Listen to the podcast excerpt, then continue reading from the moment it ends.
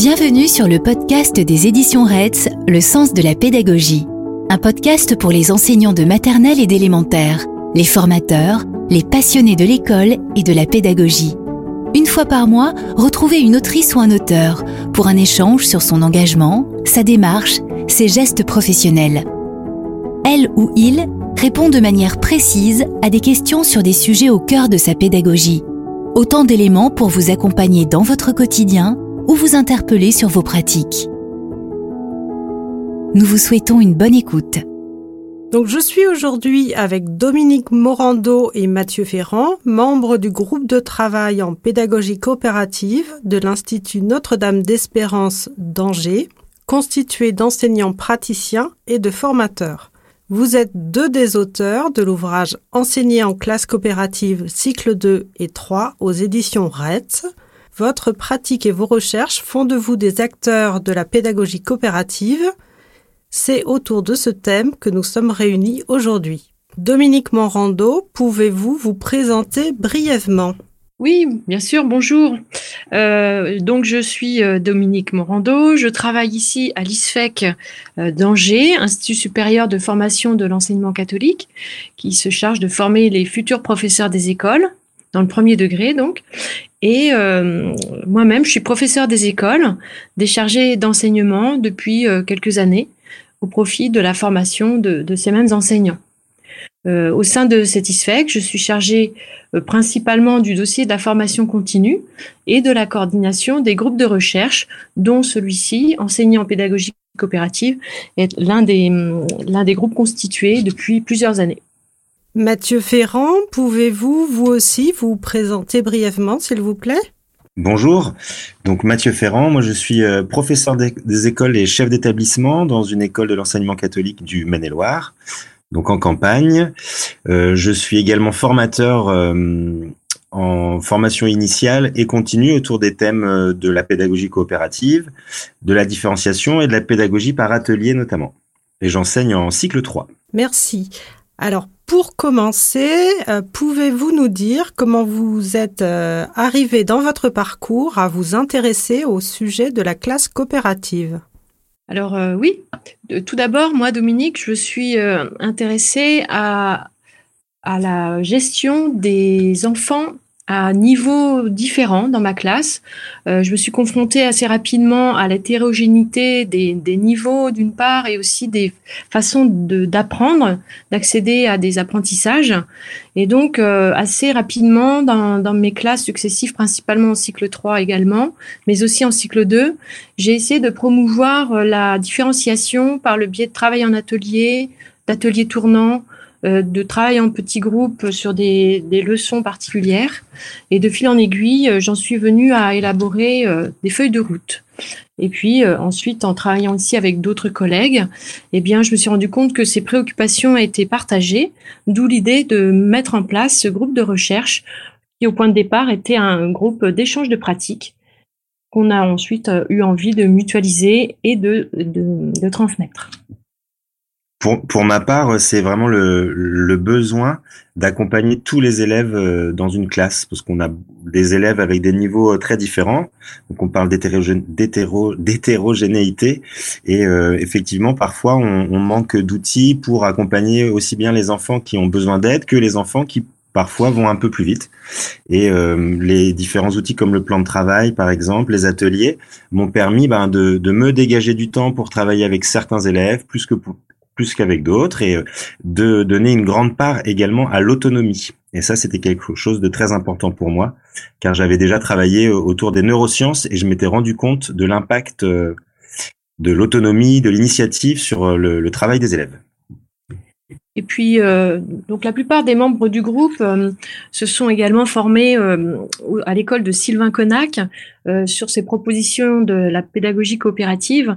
Et l'ensemble du groupe a été séduit par par ses recherches et donc à sa suite euh, s'est mise en route pour euh, créer ses propres outils et donc euh, les, transmettre. Alors, pouvez-vous nous, nous définir les, les, grands principes sur lesquels repose la classe coopérative? Oui, peut-être dans un premier temps, je pense que cela tient à un changement de posture de l'enseignant dans sa classe ne plus considérer qu'il est euh, au centre de la, la, vie de la classe à plusieurs niveaux. D'une part, euh, euh, au niveau de l'apport de connaissances, d'autre part, de la gestion du groupe, et donc de, de, se décaler, si on peut dire, par rapport à une pratique plus traditionnelle, sans toutefois la déconsidérer, hein, mais de se dire que les élèves eux-mêmes peuvent prendre en charge des apports de connaissances, d'une part, et également apprendre à s'autogérer euh, dans la résolution de conflits, par exemple, ou bien dans le dans l'harmonisation du climat de la classe. C'est considérer notamment la classe comme une mini-société. L'école, c'est euh, le reflet de la société extérieure et au sein même d'une classe, les élèves, ils peuvent prendre des responsabilités, être autonomes, faire des choix et avoir de l'autonomie euh, voilà dans, dans leur travail. Et il faut pas se dire que ça repose sur un seul principe mais les, pédagogies coopératives c'est des outils qui sont disponibles pour les enseignants pour mettre en place une ambiance de travail dans la classe un, un cadre de travail qui va favoriser l'autonomie et l'initiative des élèves notamment. Alors sur quels outils du coup précis s'appuie cette euh, façon de travailler? On peut citer comme outils principaux, je pense, euh, l'emploi du temps. Ça peut paraître bizarre, mais vraiment organiser l'emploi du temps pour permettre des plages de travail euh, spécifiques. Euh, également, une organisation de classe d'un point de vue matériel, délimiter des espaces spécifiques, bien ranger les outils dans des étagères, dans des casiers, pour que leur accès soit facilité, voire autonome. Euh, ensuite, on en a un tout petit peu parlé là, euh, des, outils tels que la feuille de route, le plan de travail, qui permettent à l'élève, aux élèves de s'organiser eux-mêmes dans la mise en route de leur travail. Et puis également euh, toute une série d'affichages dans la classe qui montrent différentes possibilités de travail telles que les ateliers disponibles, les tuteurs disponibles, les niveaux de ceinture qui permettent d'aller euh, choisir ces, ateliers.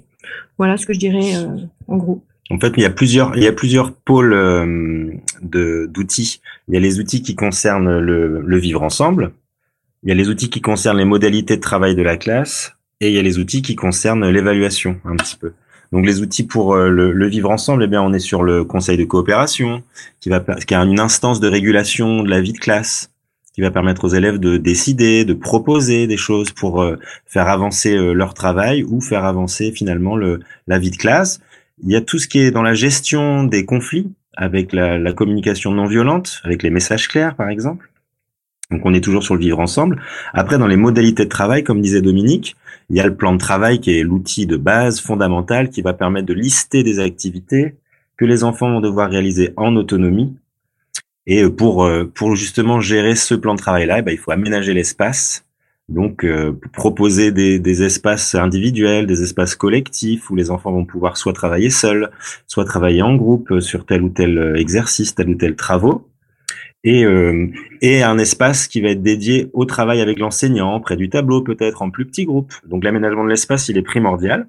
Et derrière, voilà, la finalité un peu de tout ça, c'est l'évaluation qui va permettre aux élèves de pas s'évaluer tous en même temps. Donc l'évaluation, c'est un vrai outil des, des pédagogies hein, parce que euh, on la pense un peu différemment. On est sur une évaluation différenciée où les élèves vont peut-être avoir plusieurs chances de passer une évaluation. On n'est pas sur le contrôle classique comme on peut euh, et la notation comme on peut parfois euh, avoir en, tête, mais sur une évaluation qui va privilégier voilà les progrès et donc les enfants vont pouvoir s'autogérer sous bien sûr la responsabilité de l'enseignant évidemment, hein, qui a un regard précis sur tout ça, mais euh, gérer leur évaluation euh, de manière un peu plus autonome.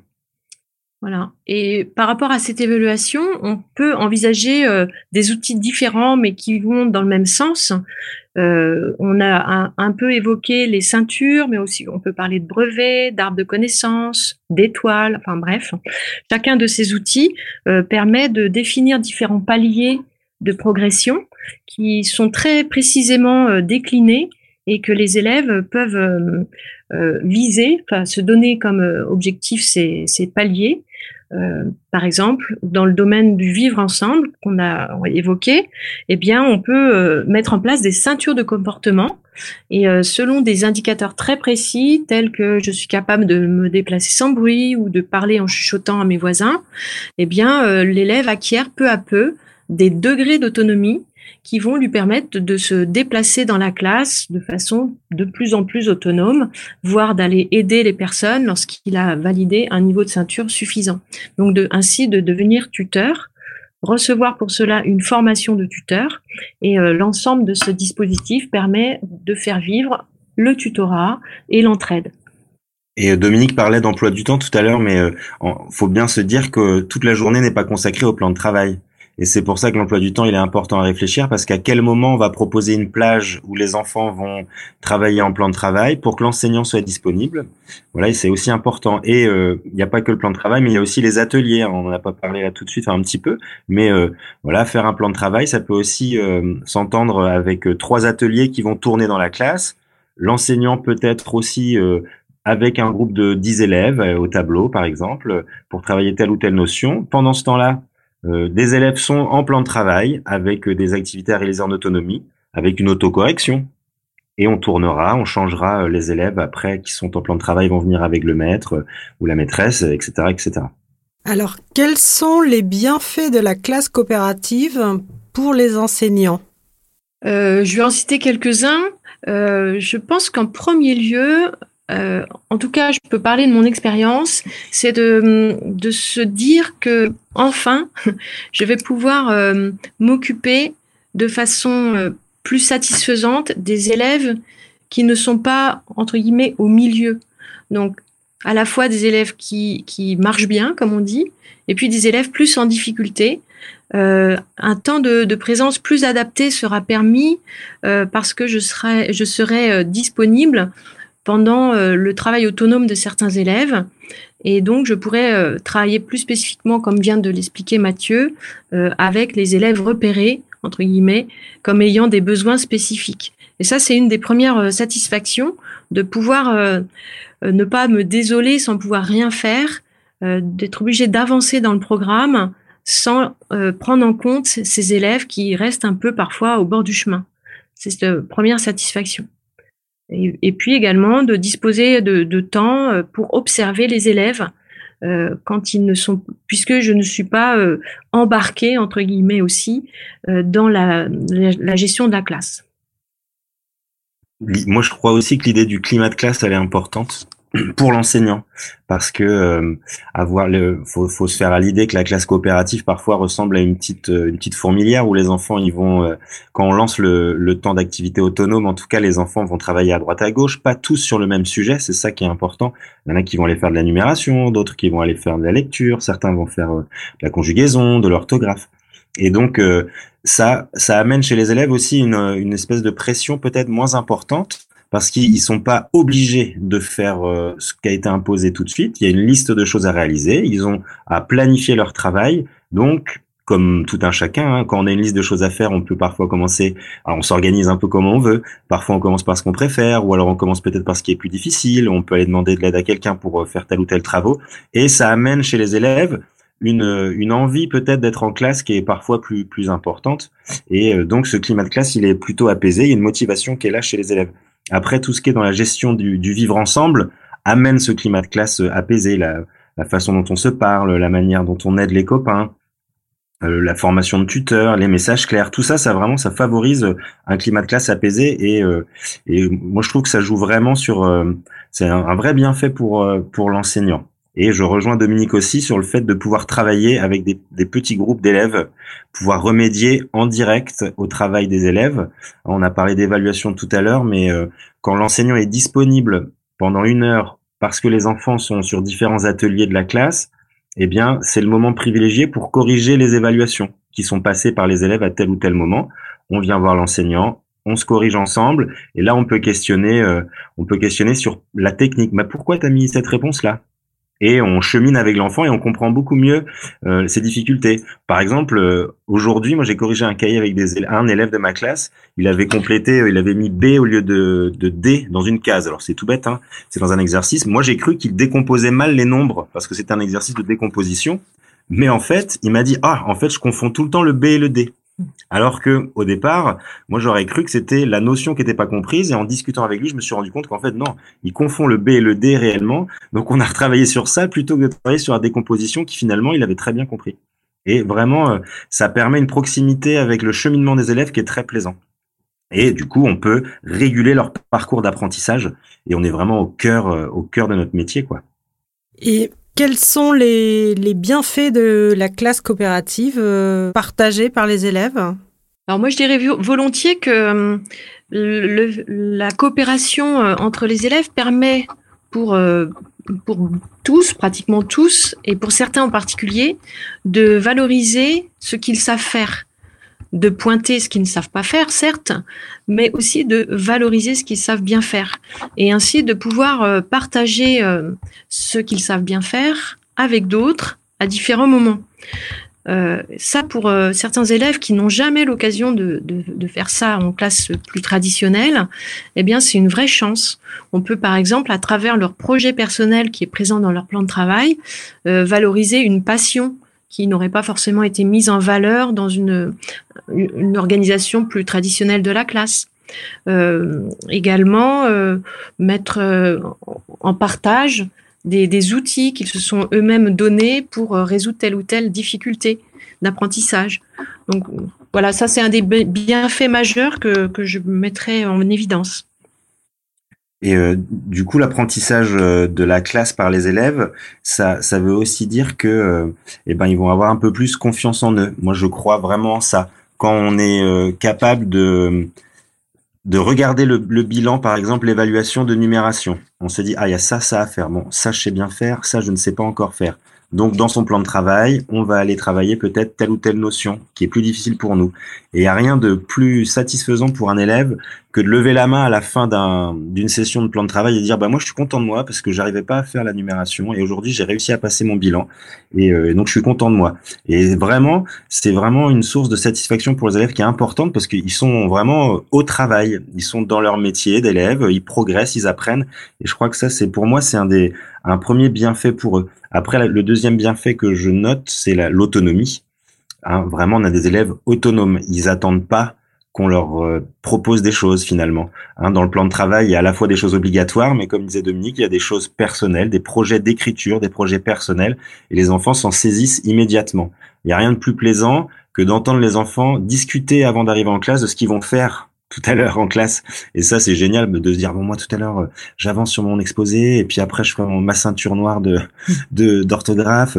Enfin, voilà. Ça veut bien dire qu'ils se mettent en projet et qu'ils sont d'une certaine manière, euh, bah, partie prenante de leur parcours d'apprentissage. Et ça, c'est vraiment, c'est vraiment important. Et de fait, ils ont une très bonne connaissance de, comme disait Dominique, de leur qualité des choses qui sont plus faciles pour eux, mais aussi de leurs besoins. Et quand on fait des rendez-vous avec les familles, euh, c'est assez flagrant hein, de, de, voir les. Moi, je pose les mêmes questions toujours aux enfants. Je leur demande alors quels sont tes points forts en ce moment et quels sont tes besoins?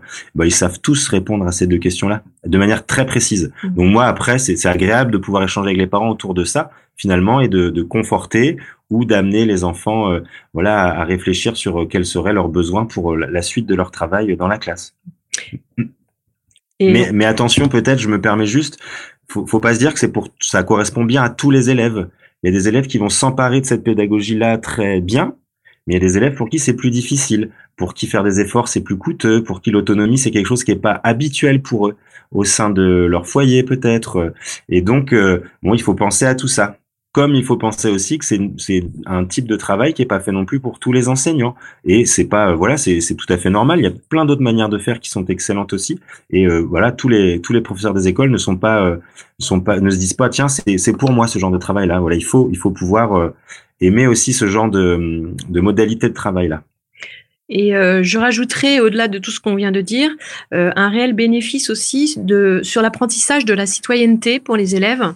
Euh, ils sont capables de prendre la parole sans crainte d'être jugés, capables d'avoir, de développer un esprit critique. D'ailleurs, c'est tout à fait en phase avec le contenu des programmes de MC, entre autres. Hein. Et puis capables d'argumenter Euh, et tout ceci, en particulier lors des conseils de coopération, où ils sont amenés euh, non plus à, régler des problèmes de comportement qui seront plutôt gérés par des messages clairs, mais plutôt euh, par rapport à, des demandes de certains élèves, de projets, de, de passage de ceinture, de validation de compétences. Et euh, ils, ont, ils apprennent les mots, et ils apprennent les postures pour euh, développer cet esprit critique et cette façon d'argumenter. Donc ça, je pense que c'est aussi un bénéfice important. Et puis on parlait de neurosciences tout à l'heure, mais euh, l'apprentissage de l'erreur participe beaucoup, je trouve, euh, dans la classe euh, au développement de, des compétences exécutives des élèves, notamment la, la flexibilité cognitive, parce que quand un élève n'arrive pas à réaliser un exercice, eh bien, euh, on va le guider sur un chemin de remédiation avec de l'entraînement, du tutorat, un travail en petit groupe. Donc on, on, on besogne, on reprend, on refait, et les enfants vont avoir le droit à un nouveau bilan, une nouvelle évaluation qui va leur permettre euh, bah, de se réévaluer et du coup de donner du, crédit à leurs efforts, à leur travail. C'est pas parce qu'on n'a pas réussi quelque chose qu'on s'arrête là. Qu'est-ce qu'on fait? On remédie et on recommence. Donc vraiment là, en termes de, flexibilité, c'est plutôt euh, intéressant pour les élèves. Alors, dans votre école, toutes les classes fonctionnent en, avec la pédagogie coopérative. Donc, quels sont pour vous les avantages à ce que la pédagogie coopérative existe euh, au niveau de toute une école plutôt que dans une seule classe? Moi, je, dirais euh, principalement les habitudes de travail au sein de la classe euh, qui commencent à s'acquérir si, lorsque, si elles commencent à s'acquérir pardon lors des plusieurs les plus jeunes classes, eh bien les élèves sont habitués déjà à s'organiser, à, à, faire des choix et à travailler en plus petits groupes, euh, ce qui est euh, déjà un avantage lorsqu'on arrive euh, dans la classe supérieure de ne pas avoir à réexpliquer tout ce fonctionnement de classe. Ça, c'est un premier avantage, je pense. Et puis le deuxième, c'est de favoriser la, la cohésion de l'équipe. De, de, partager aussi des pratiques qui font que bah, le, projet d'école, enfin la, vie dans l'école euh, montre une forme de cohérence aux yeux des parents, des familles, qui est, vraiment euh, à la fois gratifiante pour les enseignants et puis euh, qui apporte du sens au fait d'être dans cette école-là. Oui, c'est sûr que les habitudes de travail, ça se, ça se ressent. Et on, sait tous qu'en maternelle, les enfants sont très autonomes dès la maternelle. Et ça, c'est quelque chose qui se vit dans, tous les établissements. On laisse beaucoup d'autonomie en maternelle parfois et on l'enlève petit à petit quand on monte dans les plus grandes classes. Et du coup, cette pédagogie coopérative, elle, euh, si elle est vécue comme un projet d'équipe, elle permet euh, de, de, finalement de continuer cette autonomie euh, et de la développer chez les plus grands. Donc forcément, hein, quand on a un plan de travail qui est travaillé chez les petits, moyens, chez les grandes sections, les CP, les CE1, et ben quand on arrive en CE2 et qu'on a un nouveau plan de travail, les enfants ils sont déjà au clair sur ce que c'est. Ils sont déjà au clair sur ce que c'est d'être un tuteur parce qu'ils ont déjà vécu des formations. Donc apporter de l'aide, c'est quelque chose qui devient naturel chez eux. Donc on a la chance de pouvoir avoir des élèves finalement qui sont déjà formés à ça. On continue cette formation évidemment en la complexifiant avec des nouveaux outils, avec des, nouvelles instances dans la classe. Mais euh, évidemment ça ça profite euh, aux enseignants tout ça de pouvoir partager un projet en commun. Et ça met du sens hein, dans notre projet quand on, présente par exemple l'école à des nouvelles familles. Euh, moi, je pense à mon rôle de chef d'établissement. Bah, c'est voilà, c'est intéressant de, pouvoir visiter les classes, de voir que les espaces sont organisés de manière un peu similaire et qu'il y a une vraie continuité dans notre travail. Quel euh, conseil simple donneriez-vous à un enseignant qui voudrait se lancer dans l'aventure de la classe coopérative? Eh bien, euh, ce que je pourrais dire en premier, c'est euh, de se faire confiance et puis de viser euh, pas trop grand. Peut-être privilégier un domaine, alors soit dans lequel on est très intéressé, soit au contraire un domaine dans lequel on, se sent moins à l'aise pour mieux le travailler avec ses élèves. Et donc, par exemple, si on choisit le domaine des mathématiques, eh bien, commencer à repérer des outils favorables à un travail autonome, commencer à se constituer des, jeux, des, banques de, d'exercices et, fabriquer bah, des boîtes, fabriquer des, endroits dans la, mettre en place, des endroits dans la classe pour réaliser ces ateliers de maths. Et puis, euh, consacrer euh, un ou deux temps dans la semaine pour les mettre en œuvre. Et du coup, on peut déjà en amont lister ce qu'on a dans sa classe qui peut euh, être utilisé en autonomie par les élèves. Parce que finalement, dans sa semaine de n'importe quel type de modalité de travail ou n'importe quel type de pédagogie, on laisse les enfants en autonomie euh, souvent. Donc là, on peut faire une liste de ce qui peut être travaillé en autonomie. On a tous plastifié des jeux dans nos classes, on a tous euh, plastifié du matériel, donc on a déjà des choses, je pense, et on peut lister dans un domaine, comme dit Dominique, peut-être la numération, peut-être la conjugaison, peut-être la phono, en cycle 2, etc. Et de là, on peut constituer une petite feuille de route pour euh, les 15 jours qui viennent, avec des activités obligatoires à réaliser, et laisser petit à petit, euh, sur une demi-heure, euh, voilà, voir comment ça fonctionne. Il y a telle et telle activité à réaliser. On laisse un demi-groupe, par exemple, travailler en plan de travail. Nous, on garde un demi-groupe avec nous pour travailler une séance, et puis après, on change. Et voilà, on peut commencer par être présent dans la classe systématiquement pour proposer aux enfants, expliquer, guider, euh, rappeler les consignes de le cadre de travail. Hein, voilà, je crois que ça, on peut commencer par des choses très simples. après, les premiers outils qu'ils peuvent utiliser, c'est les outils aussi du vivre ensemble, mm. qui permettent euh, facilement de voilà de, de générer une petite ambiance de classe, hein, comme le débat de coopération, les messages clairs, le tutorat aussi, hein, expliquer aux élèves ce que c'est un, un tuteur. Donc ça, ça peut être lancé assez rapidement.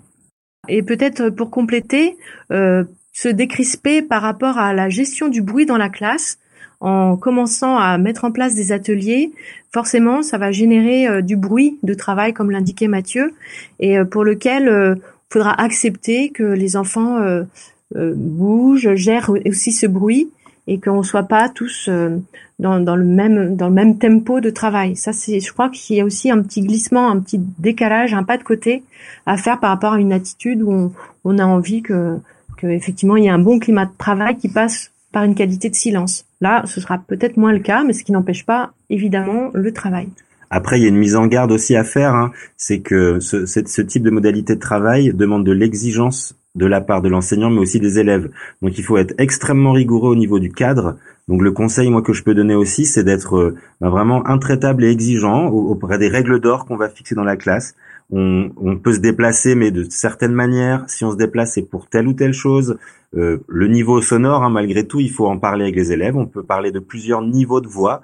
Hein, la, la voix euh, de théâtre, c'est pour les poésies.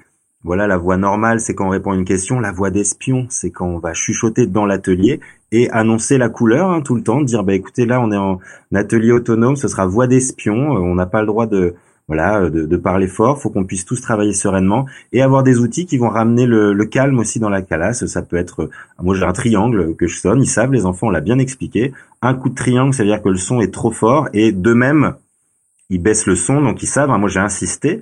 Hein, il faut systématiquement coacher, euh, redire. Euh, c'est un vrai travail de répétition tout ça. Et c'est très important de, de se dire qu'on va être exigeant avec le cadre du travail. Mm. Ne pas hésiter également à utiliser le langage non verbal, soit une posture physique de l'enseignant, même qu'il se déplace euh, auprès d'un groupe, mais aussi, euh, bon, ça peut être un triangle sonore, mais aussi des affichages, euh, des, des, consignes qui sont données par écrit ou via le vidéoprojecteur, sans qu'il y ait d'autres paroles énoncées par l'enseignant lui-même.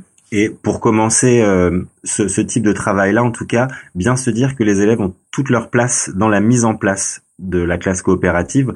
Donc, quand on essaye euh, des ateliers, quand on essaye une première feuille de route, eh ben, on fait un bilan avec les élèves à la fin. Qu'est-ce qui a bien fonctionné aujourd'hui? Qu'est-ce qui était un peu plus difficile Et de là, on commence à, rentrer dans le débat de coopération un petit peu et puis proposer. Bon, alors qu'est-ce qu'on propose pour demain? On recommence le, ce travail-là. Qu'est-ce qu'on propose? Il y avait trop de déplacements. Donc comment ça se fait? Alors peut-être que les, les, papiers étaient placés au mauvais endroit. Du coup, ça générait des, des embouteillages à certains endroits. Donc les enfants, ils vont, ils vont pouvoir dire beaucoup de choses et ils vont pouvoir prendre en main réellement, euh, réellement leur, leur autonomie. Il faut, je crois qu'il faut leur faire confiance. C'est ça peut-être faire confiance aux élèves et se faire confiance, et c'est la clé aussi de la bonne réussite de cette pédagogie. Nous vous remercions d'avoir écouté notre podcast Le sens de la pédagogie. Si vous avez aimé, n'hésitez pas à en parler autour de vous, à le noter et à mettre des commentaires. Retrouvez tous les épisodes sur le site des éditions Reds, Apple Podcast, Deezer, Spotify ou Podcast Addict. À bientôt!